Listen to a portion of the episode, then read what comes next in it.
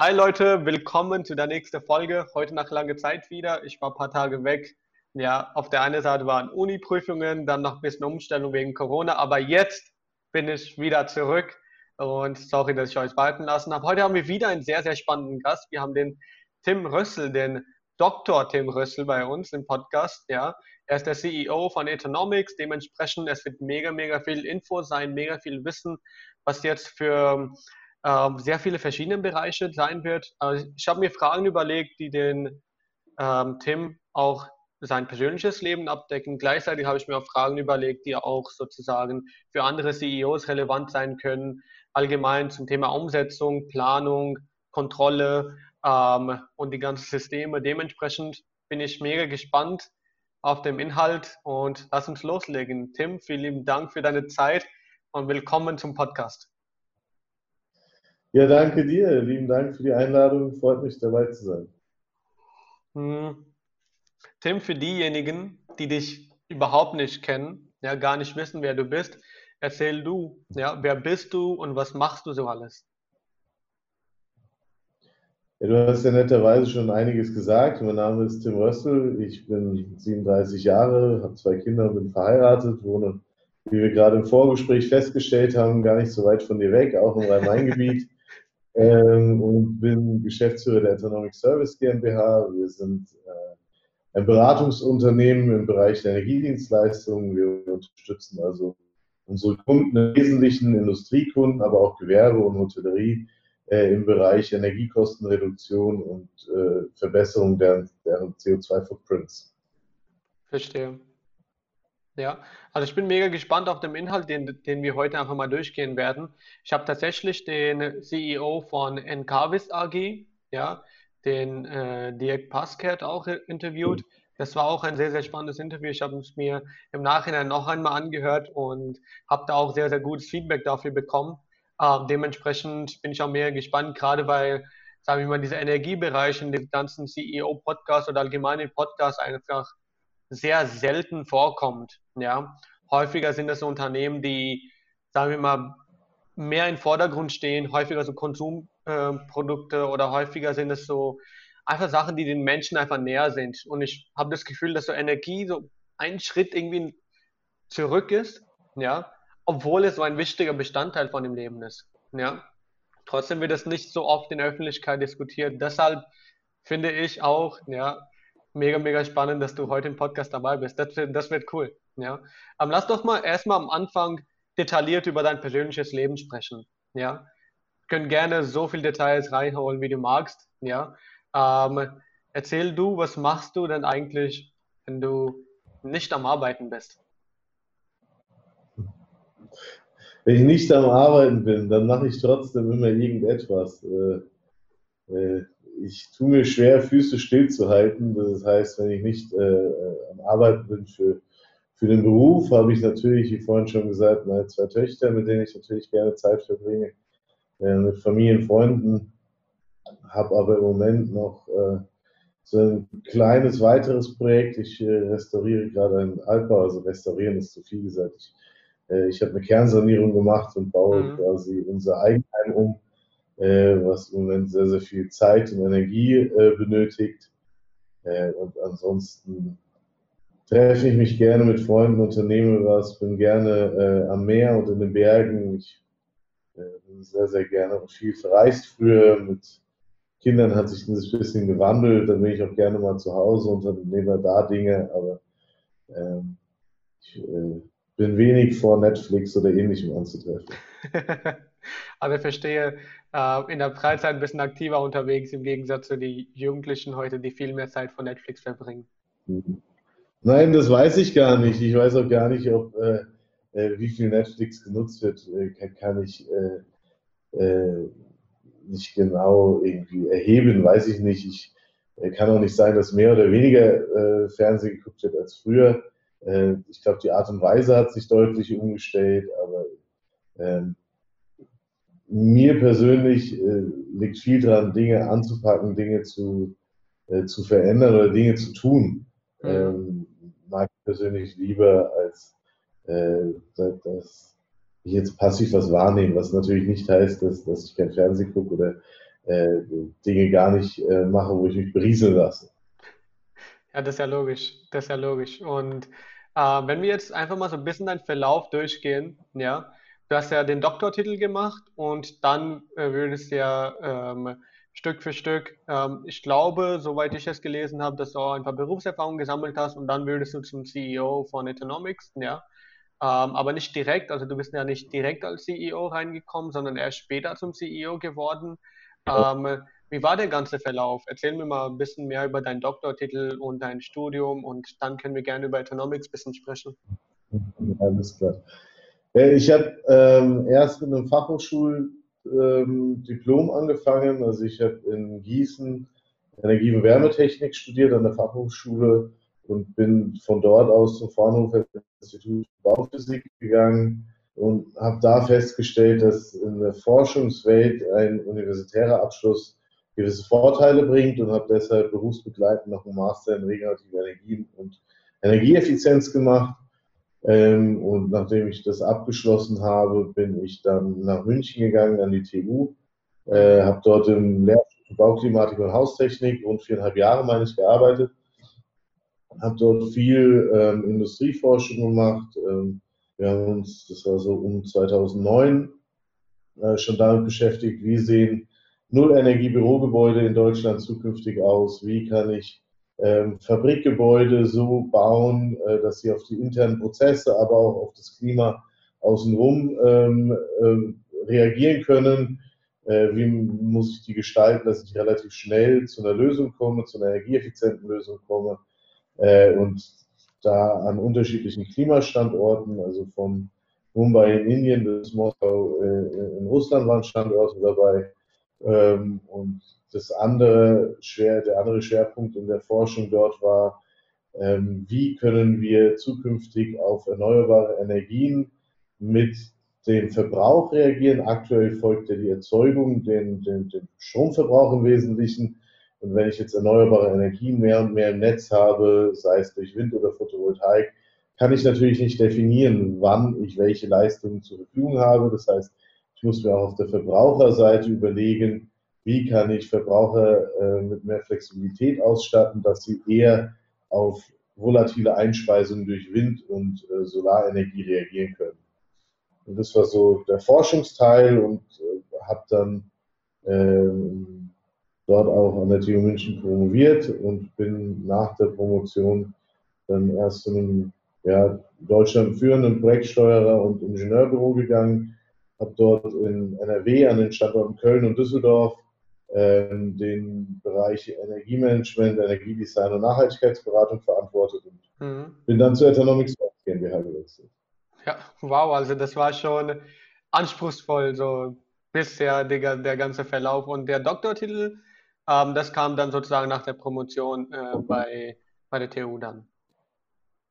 Genau, also ich habe ähm, meine Doktorarbeit dort geschrieben und habe im mhm. Anschluss dann quasi ähm, nach der entsprechenden Verteidigung meinen Doktortitel dort dann erhalten. Das ja. Thema war Energiebedarfsreduzierung von Produktionsstätten an internationalen Standorten. Ja. Also das, was ich eben eingangs kurz gesagt habe. Wir haben uns in verschiedenen Klimazonen überlegt, wie können wir mit sehr, sehr schnell mit der Anlagentechnik äh, und der Gebäudehülle auf äußere und innere äh, Randbedingungen reagieren, sodass wir ein möglichst energieeffizientes Gebäude äh, erreichen.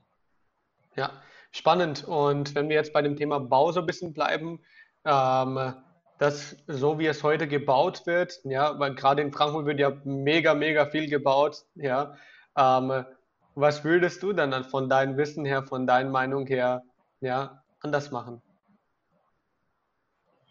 Anders ist schwer zu sagen, weil es durchaus Gebäude gibt, die sehr, sehr gut gebaut werden. Zum Beispiel? Ähm, ähm, ich habe die, die Chance gehabt, meine erste berufliche Tätigkeit im Zentrum für Umwelt und bewusstes Bauen in Kassel zu machen, zum Beispiel. Ja.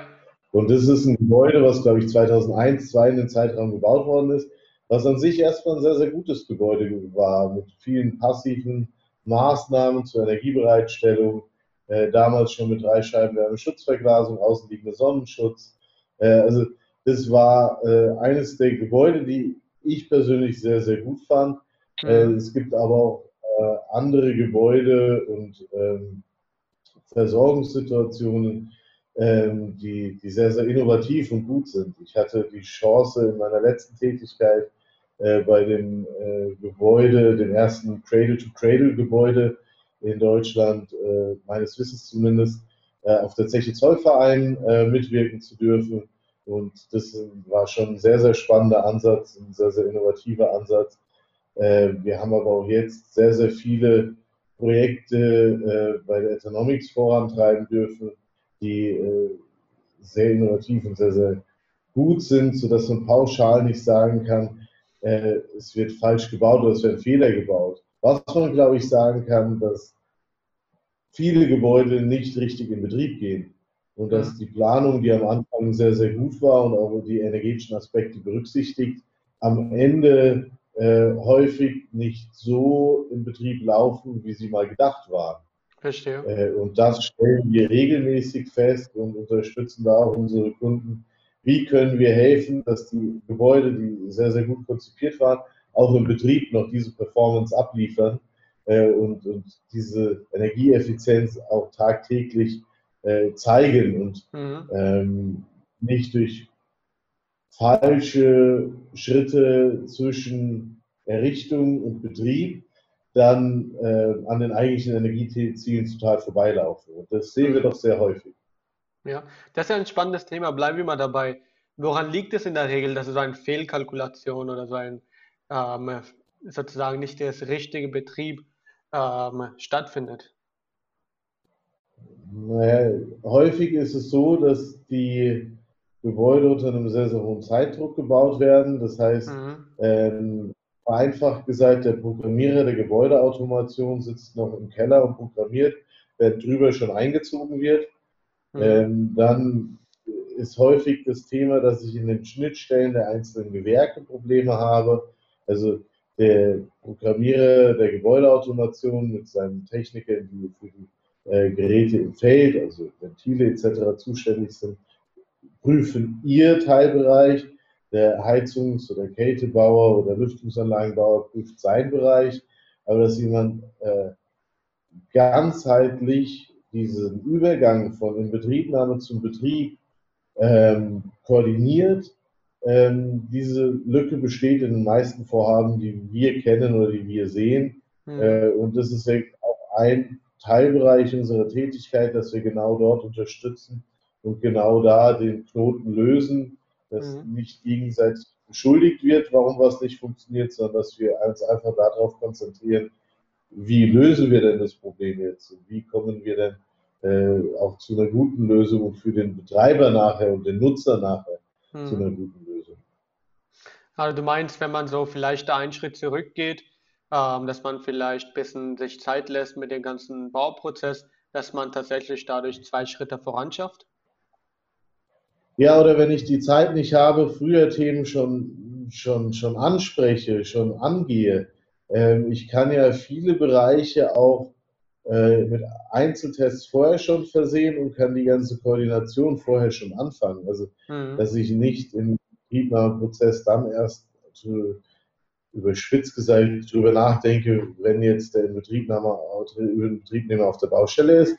So, ich kann ja in der Planungsphase schon überlegen, wie koordiniere ich das am besten, dass ich nachher keine Schwierigkeiten habe. Mhm. Ich kann äh, Sachen schon mit ausschreiben, die dann nachher notwendig werden, wie ein Probenbetrieb oder ein Verbundtest, in denen man die Anlagen testen kann. Also äh, man kann da schon auch, wenn man wenig Zeit zur Verfügung hat, gute Dinge tun.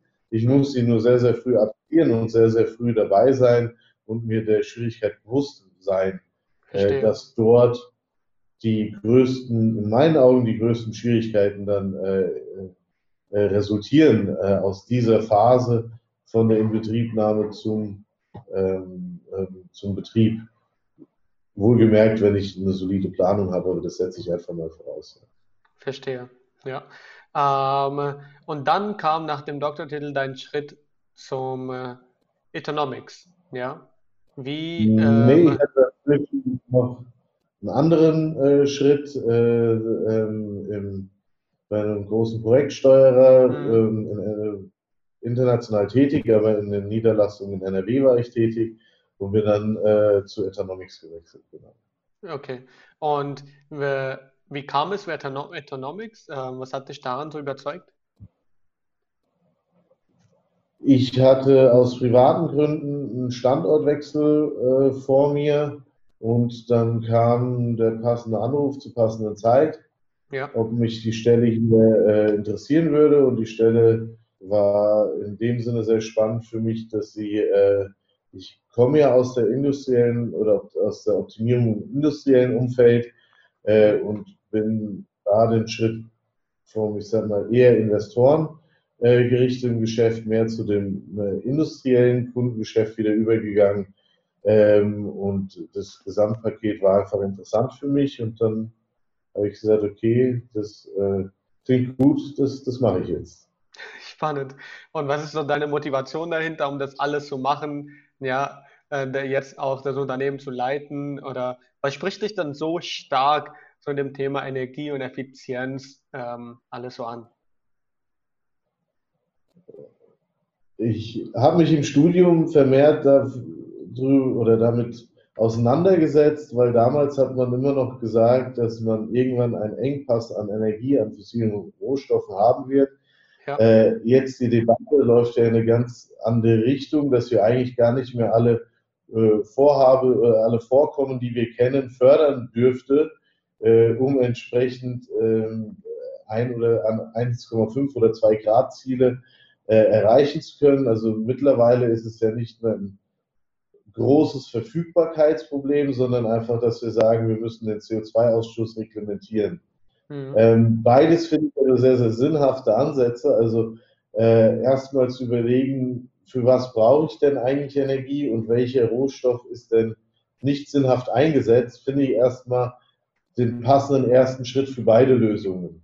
Äh, und wenn man sich jetzt die Szenarien der Klimaforscher anschaut, und da herrscht ja in der Forschungswelt eine recht breite Einigkeit, dass äh, wir was tun müssen, wenn wir jetzt mal ganz global gedacht den Planeten so erhalten wollen, wie er im Moment ist, dann mhm. müssen wir Dinge verändern und müssen wir insbesondere vom Verbrauch was verändern und den Rest, der noch am Verbrauch übrig bleibt, den muss ich dann regenerativ erzeugen oder hm. CO2-frei erzeugen.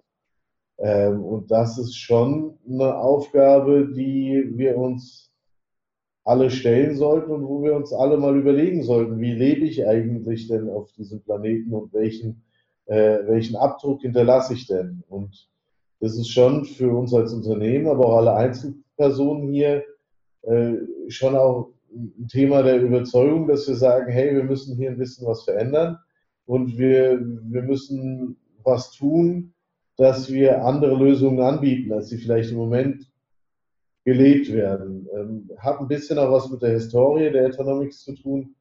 Ähm, wir sind erwachsen aus einem Projekt äh, innerhalb der FISMAN-Gruppe, das sich Effizienz Plus genannt hat. Mhm. Ähm, und da wurde 2012 nachgewiesen, dass man an einem Produktions- und Verwaltungsstandort von der FISMAN-Gruppe, wo zwischen 3.000 und 4.000 Personen arbeiten, es schaffen kann, dass man 80 Prozent der CO2-Emissionen reduziert und auch 66 Prozent der fossilen Rohstoffe äh, äh, ersetzt. Und es ist möglich. Ähm, und nachdem man das Projekt gezeigt hat, sind wir quasi als eigene Beratungseinheit ausgegründet worden und sind seitdem ähm, am Markt damit unterwegs. Das heißt, in der Unternehmens-DNA steckt eigentlich schon genau das Thema äh, Energiereduktion oder Reduktion des Energiebedarfs mhm. ähm, und Einsatz von regenerativen Energieträgern. Ähm, Verstehe. Das machen wir seitdem eigentlich weiterhin, dass wir Kunden auf dem Weg zur CO2-Neutralität unterstützen. Das muss jetzt nicht der ganze Weg sein, sondern der erste kleine Schritt. Mhm. Und einhergehend ist häufig natürlich immer eine Energiekostenreduzierung. Verstehe. Ähm, du hast ja jetzt gesagt, dass das eine so, in deiner Meinung nach so ein Gefühl, das eine zu dem nächsten geführt hat. Ja? Trotzdem gibt es aus deiner Sicht so Schlüsselmomente und, oder entscheidende Momente, die dazu geführt haben, dass du heute in Economics leitest? Ich würde weniger sagen, klare Schlüsselmomente, eher gab es immer Förderer auf dem Weg, mhm. die quasi vielleicht gehört es bei jedem dazu, das, das kann ich nicht einschätzen, aber äh, die ermöglicht haben, dass ich den Weg gehe. Also was ich vorhin meinte, ich bin jemand, der gerne gestaltet, sehr gerne Dinge anpackt und da braucht man natürlich auch immer einen Vorgesetzten, äh, eine Person gegenüber, die das zulässt in einem gewissen Rahmen. Mhm. Ähm, dass man seine eigenen Ideen hat und einen dann auch laufen lässt, die eigenen Ideen umzusetzen, zu verwirklichen ähm, und halt auch äh, in, in, einem gewissen Rahmen auch eine Fehlerkultur lebt, dass man also auch Dinge ähm, selbst erfahren und selbst erlernen kann. Und wenn man die Fehler dann gemacht hat, dann idealerweise beim nächsten Mal nicht mehr macht. Nur, dass man die Möglichkeit hat, den Weg aber auch selbst zu gehen mhm. und nicht immer äh, quasi einer engen Anleitung den Weg geht. Ähm, ja. Und das ist, war für mich wesentlich wichtiger als Schlüsselmomente, äh, an die ich mich so gar nicht wirklich erinnern kann, dass ich sage, jetzt das war das Aha-Erlebnis oder ähnliches. Mhm.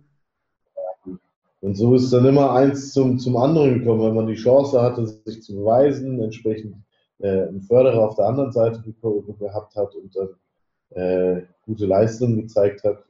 So kam eins zu anderen.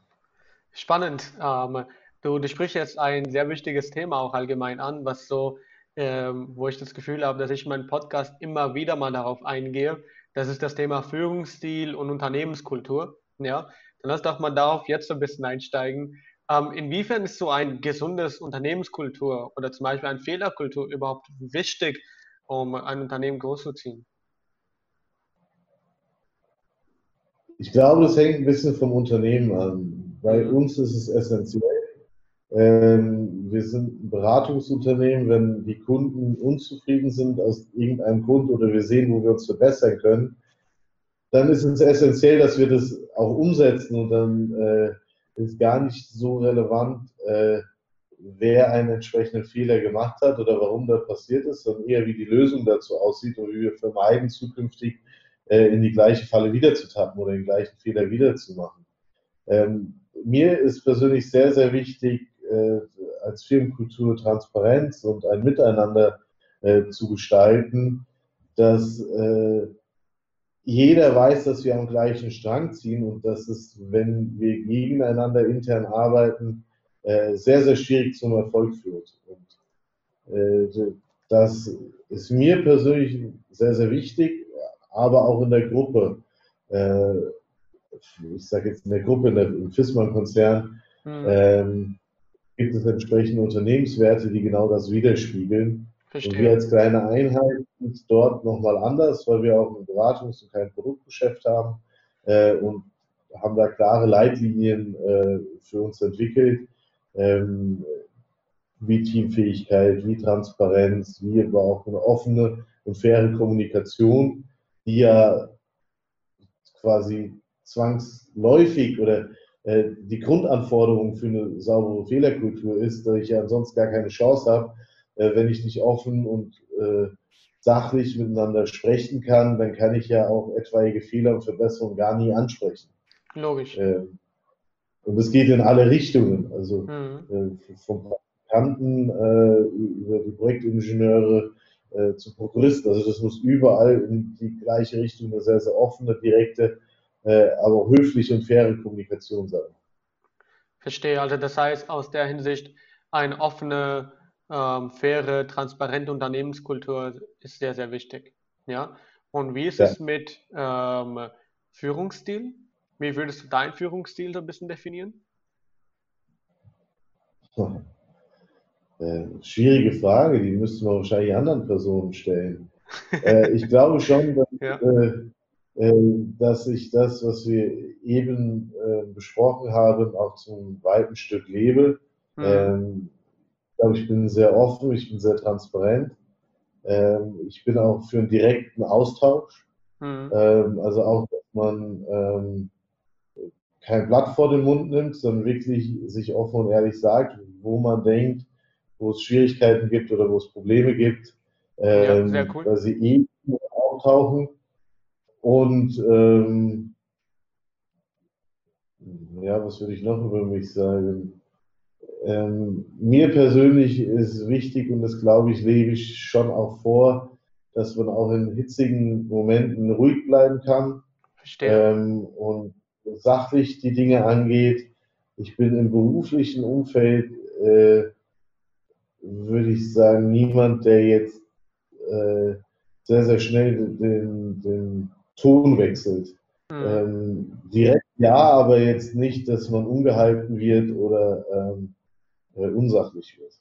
Verstehe. Das merke ich auch so von deiner Art und Weise, ja, von deiner Art, wie du redest, wie du die Fragen beantwortest, dass du ein, ein sehr geduldiger Mensch erscheinst, ja. Ähm, sehr Geduld durchdacht und nicht gar nicht, ehrlich. Insbesondere nicht im privaten Umfeld. Aber ähm, ich, ich kann ganz schlecht auf Dinge warten, etc. Also ja. ist für mich ein, eine, eine reine Tortur, hm. aber ähm, es bringt für mich nichts, wenn wir in schwierigen Momenten überhitzen, ja. sondern wir müssen da entsprechend ruhig bleiben und Lösungen suchen. Ja. Ähm, und ich habe das Gefühl, man verlässt das Lösungsorientierte sehr, wenn es hitzige Gespräche werden, wo ja. man sich vielleicht gegenseitig angreift, dann äh, verlässt man sehr, sehr schnell eine Sachebene und kommt mhm. auf eine emotionale Ebene, die mich in dem Moment nicht weiterbringt. Ähm, ah, sehr spannend. Dann hast du dich ja, das klingt danach, dass du dich auch mit dem Thema Kommunikation und 4-Ohr-Modell und so weiter, dass du dich damit beschäftigt hast, weil du gerade Sachebene und Beziehungsebene ansprichst. Ja, also klar, Kommunikation gehört dazu, Gesprächsführung gehört dazu. Ähm, es gehört auch viel Lehrgeld dazu. Also ich habe ja.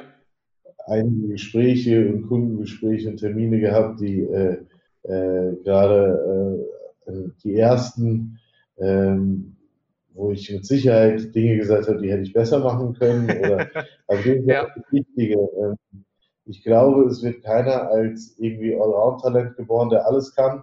Ähm, aber das Wichtige ist, dass man den Mut hat zu sagen, okay, hey, ich gehe es jetzt trotzdem an und ich probiere es und ich habe den Willen, weiterzubilden und zu schulen und äh, einfach auch danach zu reflektieren, was lief denn nicht so gut ja. und warum lief das vielleicht nicht so gut und wie löse ich es, dass es halt beim nächsten Mal besser läuft. Ja. Äh, das ist, glaube ich, schon sehr, sehr wichtig, äh, dass man sich auch ein Stück weit hinterfragt und überlegt, wo kann ich mich denn in, in Dingen verbessern. Das ist logisch. Ich finde, gerade weil du und ich, ja, wir sind ja auch jung, ja, ähm, dann können wir auch so uns ein bisschen leisten, sagen wir mal, Erfahrungen zu sammeln. Und ähm, ich finde, also ich persönlich, ja, ich erzähle es immer wieder auch meine Freunde, wenn sie dann äh, ähm, unternehmerisch schnell vorankommen möchten, aber noch nicht so bereit sind, Risiko einzugehen, dass ich denen sage, ja, such dir mal fürs Mal einfach mal irgendwo einen Job, wo du ein bisschen so Vertrieb machen musst, wo du mit anderen einfach kommunizieren musst, wo du einfach mal reden musst, ja, ob es jetzt Verkaufen ist oder Kundencall beantworten ist oder einfach mal komplett auf Risiko gehen und einfach nur auf Provisionsbasis im Vertrieb arbeiten ist, das wird dich sehr viele Jahre voranbringen, weil du dich mit einer der Kernthemen, sprich Kommunikation, einfach mal auseinandersetzt. Sicher, also es muss für mich nicht zwangsläufig im Vertrieb sein. Im Vertrieb ist natürlich der Vorteil, dass ich viel Außenkontakt habe. Ja. Und ich sage ähm, Kommunikation habe zu vielen Menschen, die ich vorher nicht wirklich kenne, die ich nicht einschätzen kann, wo ich nicht weiß, wie ist jetzt deren Antwort auf, auf mhm. Äh, mein Dasein, auf mein, äh, auf mein Angebot, auf meine Vorstellung, auf meine Präsentation, was auch immer. Ähm, aber ich denke, den, den, Mut zu haben, einfach jetzt den Schritt weiter zu gehen und zu sagen, mhm. Äh, in, in, und das ist eigentlich unabhängig von Branche und Job, sich Gedanken zu machen, wo kann man Dinge vielleicht anders machen, anders gestalten, Dinge verbessern mhm. und dann seinen äh, jeweiligen Vorgesetzten oder Vorgesetzten ansprechen, wie, was hältst du davon? Wie können wir das machen? Können wir das mal ausprobieren? Und dann bin ich ja schon auch ein Stück im kalten Wasser. Also, aber ich muss erstmal quasi äh, Verantwortung zeigen, weil wenn mhm. es nicht funktioniert, dann ist es klar mit der Person X dann identifizierbar und dann muss ich halt sagen, okay, war, war ein Versuch, hat aber nicht funktioniert. Es wird immer mal wieder im Leben passieren, dass Dinge nicht auf Anhieb funktionieren. Ja. Ähm, kann, kann sehr ärgerlich sein, kann etwas ärgerlich sein, aber es ist dann halt einfach so. Ich, ich werde es nicht ändern können. Ja, das ist logisch. Vor allem jeder Nein bringt auch voran. Wie bitte? Jetzt habe ich es akustisch gar Ja, nicht ich habe verstanden. gesagt, jeder, jedes einzelne Nein, was man hört, bringt einen Ja, voran. ja. Also jedes weiß ich nicht, aber viele ja. Also man hat dann äh, sich zu überlegen und zu schauen, was hat man, was, was hat man vielleicht nicht richtig äh, Ja, rübergebracht. logisch. Das ist auch eine gute Überleitung jetzt zu der nächsten Frage, weil du ja gerade das Thema angesprochen hast, dass sich Zutrauen, Mut haben und ähm, einfach mal äh, Dinge anpacken. Ja, wie organisierst du deinen Tag und behältst deinen Fokus? Fokus, ja. Wie gehst du da genau vor? Also es gibt natürlich Tools, die einem da helfen, den Fokus nicht zu verlieren, aber es ist Mhm. schon bei der Vielzahl an Aufgaben wichtig, dass man sich überlegt, was ist jetzt eigentlich wichtig und Mhm. was ist vielleicht äh, in Anführungszeichen nur dringlich. Mhm. Ähm, weil ähm, ich stelle immer wieder fest, es gibt sehr, sehr viele Aufgaben, äh, die, die nehme ich mir vor, aber wenn ich wirklich drüber nachdenke, ähm, hat es jetzt nicht die höchste Priorität und dann muss man aber auch so frei sein zu sagen, okay, das äh, fokussiere ich jetzt nicht weiter, das lasse ich einfach fallen, sondern konzentriere mich auf die wirklichen wichtigen Dinge. Und dazu ist erstmal sehr, sehr wichtig zu definieren, was ist denn für mich, fürs Unternehmen, für die Kollegen, was ist jetzt eigentlich wichtig und was verfolge ich. Ähm, und äh, ich nutze natürlich Projektmanagement-Tools, die mir helfen, dass ich Dinge nicht vergesse. Mhm. Ähm, ich sorge auch dafür, dass äh, ich einigermaßen aufgeräumten Posteingang habe. Ich schaffe es nicht immer, aber dass ich die Dinge entsprechend wegsortiere, äh, die später erledigt werden müssen oder die äh, äh, schon erledigt sind, die ich nur CC bekomme zu Informationen etc. Ähm, das ist schon viel Selbstorganisation, dass man sich wirklich auf die wichtigen Dinge kontrolliert, äh, fokussieren kann. Ähm, wir haben ein paar weitere Tools und Routinen bei uns eingeführt, Mhm. ähm, wie zum Beispiel einen sogenannten Heartbeat, dass wir 14-tägig mit den Mitarbeitern sprechen, um was geht es jetzt die 14 Tage, was ist prioritär zu bearbeiten, was ist wichtig ähm, und dass man, ich sage mal, die Störgrößen der täglichen Arbeit so gering wie möglich hält. Ähm, ich glaube, man wird es nie 100% schaffen, Mhm. äh, dass man wirklich jetzt äh, eine Sache vornimmt und nicht durch irgendeinen wichtigen Anruf etc. Äh, quasi unterbrochen wird, aber das ist einfach so. Man muss einen Weg finden, sich so selbst zu organisieren, dass die wichtigen Dinge nie unter den Tisch fallen äh, und die wichtigen Kunden bedient werden. Ja, welche Projektmanagement-Tools verwendest du genau?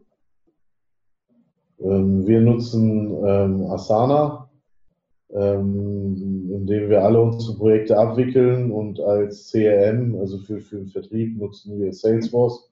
Mhm. Äh, Asana und Salesforce beides, wobei Asana da in meinen Augen noch besser ist, kann ich halt auf jedem Device nutzen, also egal ob das auf dem iPad ist oder auf dem Smartphone oder auf Mhm. dem Laptop etc., kann ich überall in die, die Daten einsehen, äh, kann mir Erinnerungen, äh, Timelines reinstellen, kann sehr, sehr gut interaktiv mit den Kollegen arbeiten.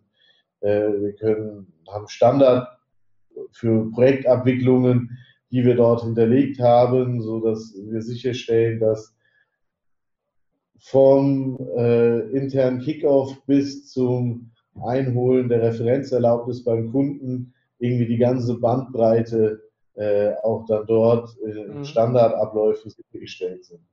Verstehe, ja. Ähm, was machst du deiner Meinung nach anders als andere CEOs? Ha, äh, auch eine sehr schwere Frage. Ähm,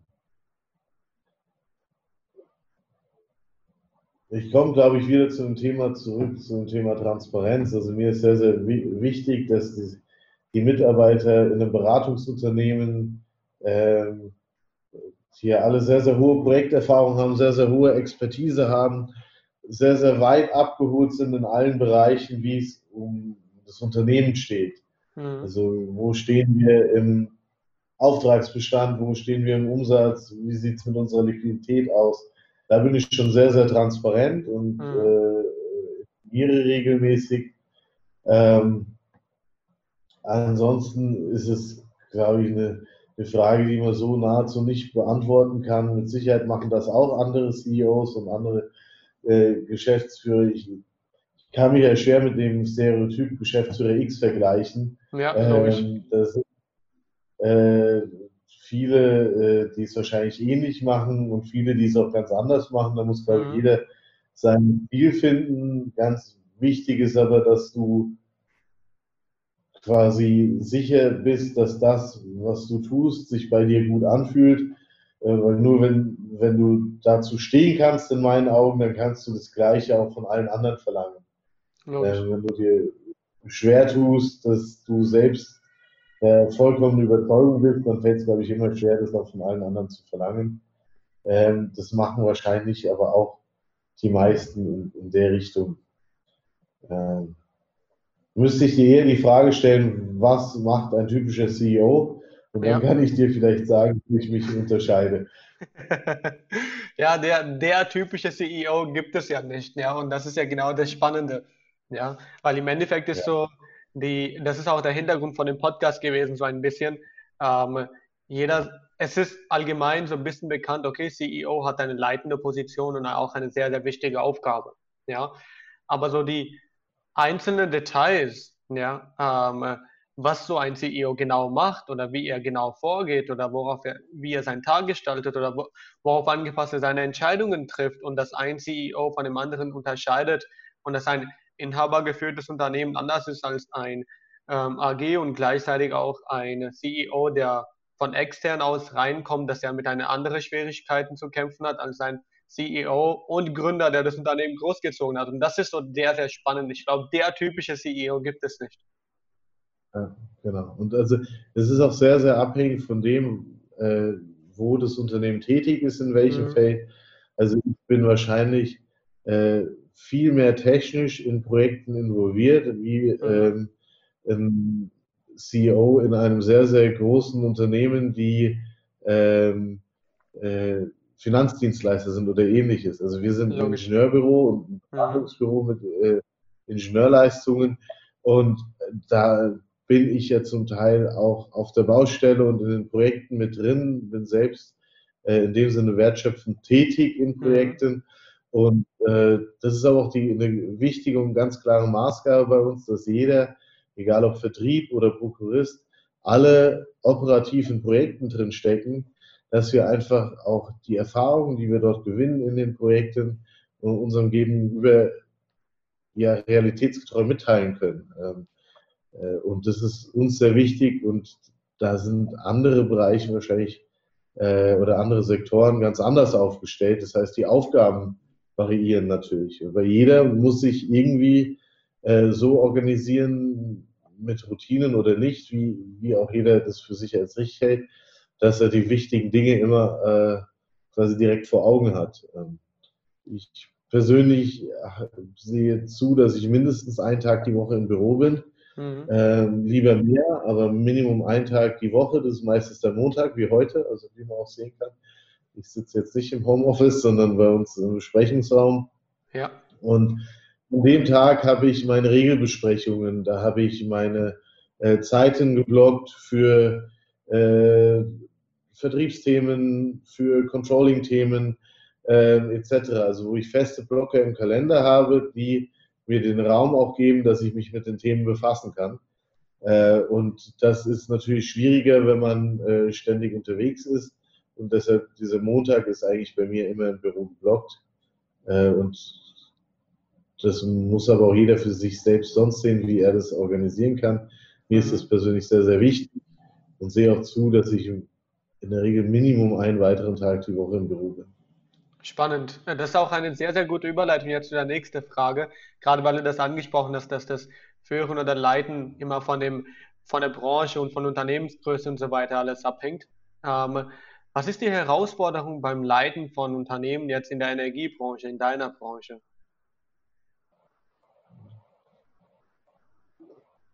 Die Herausforderung ist eigentlich, dass wir immer jetzt, ich kann jetzt nur auf den Industriesektor ähm, sprechen, weil 80 Prozent unserer Kunden sind eigentlich im Industriesektor mhm. tätig.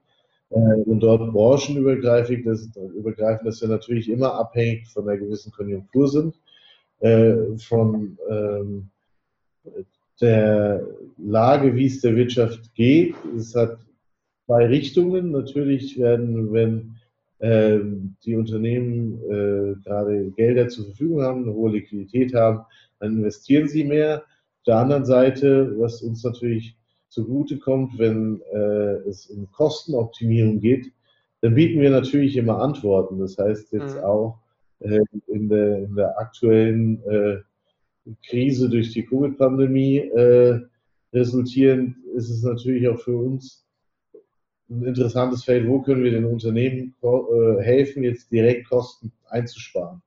Ähm, von daher, das ist schon immer so eine Gratwanderung. Ich erinnere mich an äh, Gespräche von vor einem Dreivierteljahr, wo unsere Kunden gesagt haben, können wir gerne angehen, aber nicht jetzt. Wir haben im Moment eigentlich nur zwei Probleme. Und das ist, äh, dass wir zu wenig Mitarbeiter haben und keinen Platz in unseren Hallen haben. Ja. Und ein Vierteljahr später wird über einen Lockdown eine ganze Marktsituation umgeworfen. Und das ist natürlich, da muss man schon sehr, sehr agil und schnell am Markt sein, dass man Lösungen findet, äh, um trotzdem keine deutlichen Einschläge im eigenen Unternehmen zu spüren. Das ist mit Sicherheit eine Herausforderung. Ansonsten ist eine ähm, Herausforderung bei uns im Markt. Ähm, es gibt ja sehr, sehr viele ähm, Energieberater auf dem Markt, die Teilbereiche unserer Leistung abdecken, aber nie den, den ganzen oder wenige, die den ganzen Bereich abdecken. Und ähm, das ist schon ein Thema der Abgrenzung, USP rausstellen etc. Mhm. Äh, das ist schon eine Aufgabe und auch, ähm, dass man versucht, die ähm, äh, Operating Performance, also unsere Leistung des Unternehmens, immer konstant zu halten, obwohl die Auftragslage natürlich äh, nicht immer 100% konstant ist, sondern da hat man Peaks, hat äh, zum Ende von Fiskaljahren möchten Kunden ihre, ihre, ähm, ihre Projekte abgeschlossen haben, etc. Ähm, das heißt, wie schiebe ich im Team Projekte, Aufgaben, äh, so dass nicht ein Mitarbeiter gerade Leerlauf hat und eine andere Bergfallaufgaben hat. Ähm, das sind schon Themen, die man ständig äh, im Auge haben muss. Verstehe. Also das heißt auch so, ähm, Zeiten oder Situationen abhängig auch noch eine sehr agile Vorgehensweise, dass man sich immer wieder anpasst und sich immer äh, ja. teilweise auch verändert. Ja, definitiv. Also ähm, wir sind ja bei unseren Kunden, wenn wir unsere Leistung erbringen. Wir müssen ja an deren Standorte, wenn ich jetzt einfach mal einen fiktiven Maschinenbau, ein fiktives Maschinenbauunternehmen nehme oder ein ähm, Pharmaunternehmen äh, mir anschaue, dann muss ich, um vor Ort Optimierung machen zu können, also technische Optimierung, muss ich ja den Standort kennen, muss ihn begehen, muss da einige Stunden verbringen, Analysen machen, Messungen machen etc.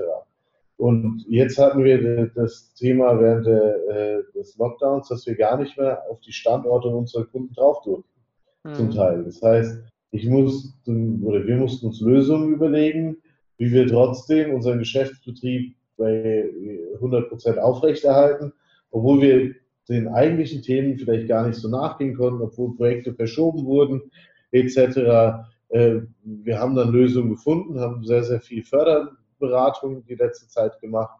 Im Moment gibt es sehr, sehr viele Fördermaßnahmen für Unternehmen, insbesondere KMU, aber auch größere, ähm, die ihr Unternehmen CO2-neutraler gestalten äh, wollen oder äh, ihre CO2-Footprints verbessern wollen. Und da haben wir ein Stück weit jetzt umgeschwenkt um, zu Dienstleistungen, die wir auch, ich sag mal, remote erbringen können. Und dazu muss man natürlich immer sehr, sehr schnell und sehr, sehr agil sein. Wie kann ich denn auf die aktuelle Lage reagieren und wie kann ich dann bei uns Dinge umstellen, dass wir das bedienen können? Verstehe. Ja. Ähm, jetzt eine Frage, was so ein bisschen äh, ein bisschen anderes Thema ist als das, was wir bisher angesprochen hatten. Das geht so ein bisschen noch mehr Fokus auf dich und auf deine Person. Ähm, was musstest du, ähm, gerade weil ihr ähm, aus einem Ingenieurshintergrund kommst und dann auf, ein, dann auf einmal in eine CEO-Position reinkommen, reingekommen bist. Was musstest du noch zusätzlich lernen als CEO, womit du früher dich vielleicht gar nicht beschäftigt hattest? Ja, ein Teil, ein Teil haben wir schon mal besprochen, so Thema Kommunikation. Ja. Wie möchte ich äh, Dinge rüberbringen? Wie möchte ich Dinge erläutern, äh, dass sie auch aufgenommen werden? Und das andere ist natürlich, da ich auch von meiner Ausbildung rein aus äh, dem äh, Ingenieursstudiengängen komme, natürlich kaufmännische Themen. Mhm. Äh, das war am Anfang äh, schon für mich die größte Herausforderung, ähm, dort überall auf Augenhöhe mit den Personen gegenüber zu sein.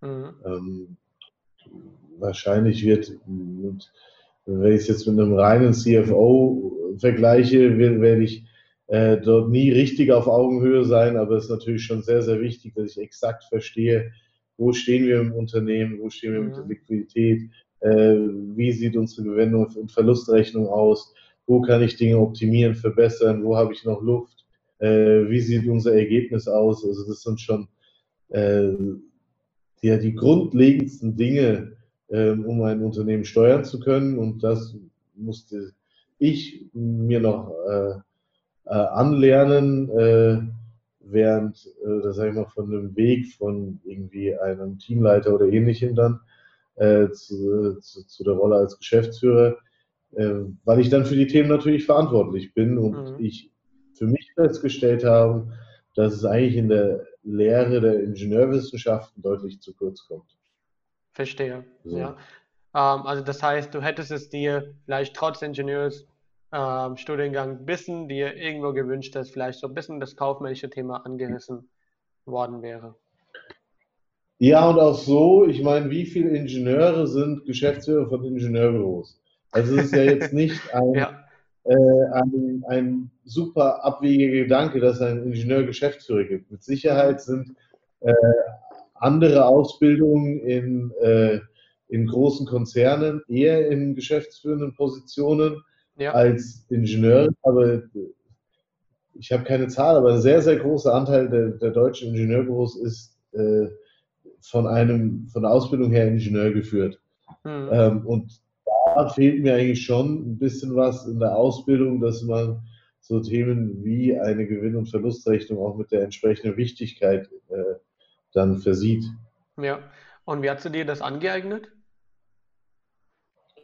Ähm, es gibt gut, wie, wie alles eigentlich. Es gibt externe und interne Möglichkeiten und externe gibt es natürlich mittlerweile sehr, sehr schöne Medien online. Also ich kann ja mittlerweile über Podcasts oder YouTube oder äh, auch äh, Paper oder äh, andere Dinge sehr, sehr viel mir selbst erlernen. Ich habe auch, aber auch externe Schulungen wahrgenommen. Äh, und dann kommt wieder das Thema äh, äh, die Möglichkeit der Vorgesetzten. Auch da hatte ich die Möglichkeit zu sagen, ähm, am Anfang, dass ich jetzt noch nicht überall Vollprofi bin, dass ich aber mhm. zusehe, dass ich das sehr, sehr schnell aneigne. Und das muss der Gegenüber, der Vorgesetzte, in dem Fall der äh, Vertreter des Gesellschafters, dann auch entsprechend zulassen. Und ja. ähm, äh, trotzdem das Vertrauen haben, dass äh, das jetzt auch passiert. Und wie gesagt, die, die Möglichkeiten sind, ich glaube, aktuell unzählbar. Also aktuell kann, glaube ich, keiner sagen, ich bin nicht in der Lage, mich in einem Thema X weiterzubilden. Logisch. Weil ich nahezu online mir alles beschaffen kann und wenn nicht, dann muss ich halt doch nochmal dazu übergehen, mir ein Buch zu kaufen. Also ja. auch das ist ja möglich und kann ich machen und äh, kann mir sehr, sehr viel anlesen, habe es dann vielleicht nicht so reduziert auf den Kern oder die Geschwindigkeit nicht. Um Fachbuch zu lesen, brauche ich natürlich deutlich länger oder mir äh, im Vergleich zu, wenn ich ein paar Informationen online hole. Aber mittlerweile ist ja nahezu jeder in der Lage, sich entsprechend die Informationen zu holen, die er braucht. Ja, spannend. Wir nähern uns jetzt auch die Ende zu. Das war sehr informativ, sehr sachlich, genauso wie du es auch von dir gegeben hast, dass du sehr sachlich bleibst. Ja. Ähm, das war sehr, sehr spannend. Ähm, jetzt die letzte Frage von meiner Seite. Ja. Welche Frage hätte ich dir stellen sollen, die ich dir bisher nicht gestellt habe? Ähm, ja, äh, wieder keine ganz leichte Frage. Ich glaube, also wenn ich es jetzt auf den Berufsbe Beruf beziehe, haben wir jetzt wenig über Highlights in 2020 gesprochen. Also mhm. was war jetzt für mich persönlich, aber auch das Unternehmen äh, wirklich was Besonderes oder was äh, das Jahr besonders ausgezeichnet hat, trotz allen Schwierigkeiten, die das Jahr mit sich bringt. Mhm. Äh, da, darüber haben wir, glaube ich, wenig gesprochen. Ja, sehr schön, dass wir jetzt hinten raus auch noch Zeit haben. Lass doch mal gerne darüber unterhalten. Ja, erzähl mal, was war so die Highlights für dich, ja, privat und beruflich, ja, jetzt in 2020? Ähm, das fange ich mal mit dem beruflichen an. Ähm, das Jahr hat ja schon gewisse Schwierigkeiten gehabt mit einer nie dagewesenen Pandemie, zumindest in, äh, äh, in der in neueren Zeit äh, gab es, glaube ich, einen vergleichbaren Fall bisher weltweit nicht. Äh, und das hat schon auch viele Unternehmen ins Schrauben gebracht und ein Highlight sicherhin, äh, mit Sicherheit ist der Einsatz von dem gesamten Etonomics-Team gewesen. Äh, ich habe dir eingangs gesagt im Vorgespräch, dass äh, viele Dinge aufwendiger für uns geworden sind. Äh, ich habe es hier kurz erläutert, allein äh, Zugänglichkeit zu Standorten bei unseren Kunden, aber dass alle hier wirklich äh, gesagt haben, wir nehmen ähm, die Aufgabe oder die Schwierigkeit jetzt an und machen das Beste draus, suchen nach Möglichkeiten, um uns trotzdem zu präsentieren und um unsere Leistung anbieten zu können. Und ich mache das so an einer Sache zum Beispiel fest, wie man hat ja in Deutschland eigentlich die Möglichkeit, sehr, sehr leicht sich krank schreiben lassen während der Phase. Ja. Äh, Im Gegensatz, bei uns sind die Krankheitstage zurückgegangen dieses Jahr. Spannend. Und das ja. zeigt mir schon, dass wir ein, ein, sehr, sehr schönes Teamgefüge haben, wo man äh, sagt, okay, wir packen das jetzt an und mhm. äh, marschieren da jetzt durch. Und es hat auch sehr, sehr gut funktioniert. Wir sind äh, sehr, sehr solide durch die Krise marschiert. Ich bin zufrieden mit dem Jahr, wie es jetzt bisher soweit ist. Ich mhm. habe ein bisschen äh, ein kritisches Auge auf die Entwicklung im Moment, äh, ja. äh, wie sich die äh, Zahlen äh, in Deutschland, über die jeder spricht, so entwickelt. Und ansonsten hatten wir natürlich Einzelprojekte Highlights. Also ähm, einzelne da rauszuheben ist schwierig. Vielleicht kann ich eins hervorheben, was aus einem ganz anderen Segment ist, in dem ich gedacht habe, in dem wir nie tätig werden. Und das ist äh, im, im, Bereich von Vertical Farming. Mhm. Äh, hättest du mich vor zwei Jahren gefragt, ob die Etonomics mal im Vertical Farming tätig wird oder ich was mit dem Salatanbau zu tun hätte, hätte ich das sehr, sehr klar verneint. Aber ja. jetzt haben wir mit unserem Partner Endeavor und äh, Fissmann haben wir in Kuwait dieses Jahr eine zweieinhalbtausend Quadratmeter Farm in, in, der Wüste von Kuwait in Betrieb genommen. Spannend. Ähm, äh, super spannend, super interessant, äh, ein Thema, über das jeder gerade spricht und äh, das macht uns schon auch stolz, dass wir sagen können, okay, wir haben hier energetisch das begleitet, waren da von vorne mit dabei und haben es dieses Jahr auch in Betrieb genommen. Und die Anlage steht jetzt da und läuft. Und äh, das war, ich sag mal, ein Highlight, was von unserem klassischen äh, Kunden abweicht. Ansonsten haben wir auch mit unseren äh, klassischen Kunden super Projekte gemacht. Äh, wir haben sehr, sehr gute Kundenbeziehungen zu Einzelkunden, die uns über Jahre, äh, ähm, die wir über Jahre begleiten jetzt und auch während jetzt der Krisenphase sind wir bei den Kunden geblieben und konnten sie auch in der Phase weiter betreuen. Äh, das ist mit Sicherheit schon auch ein Highlight gewesen, wie weit wir ähm, jetzt auch in äh, Lockdown-Phasen für langjährige Kunden äh, oder mit langjährigen Kunden unsere Geschäftsbeziehungen aufrechtbehalten konnten. Ja, spannend, sehr, sehr schön. Das hat jetzt das ganze Gespräch auch mega schön zusammengefasst. Ja. Ähm, Tim, vielen, vielen, vielen lieben Dank für deine Zeit. Ich weiß, dass du viel zu tun hast. Ja, deshalb schätze ich das umso mehr, dass du dir die Zeit genommen hast für den Podcast. Ja, Leute, ja, es war ein spannendes Gespräch. Ja. Ähm, Tim, ich mache noch kurz die, den Outro, bleib aber du noch dran, wir quatschen noch ein bisschen nachher. Ja. ja. Leute, es war ein mega spannendes Gespräch. Ich hoffe, ihr habt, das was, ihr habt was aus dem Gespräch mitnehmen können. Wir hören uns in der nächsten Folge und ich werde jetzt daran arbeiten, dass es mehr und mehr Folgen geben, weil es ja ein bisschen Pause dazwischen war. Ich bin wieder back und wieder mit einem sehr guten Podcast. Mach's gut. Bis dann. Ciao.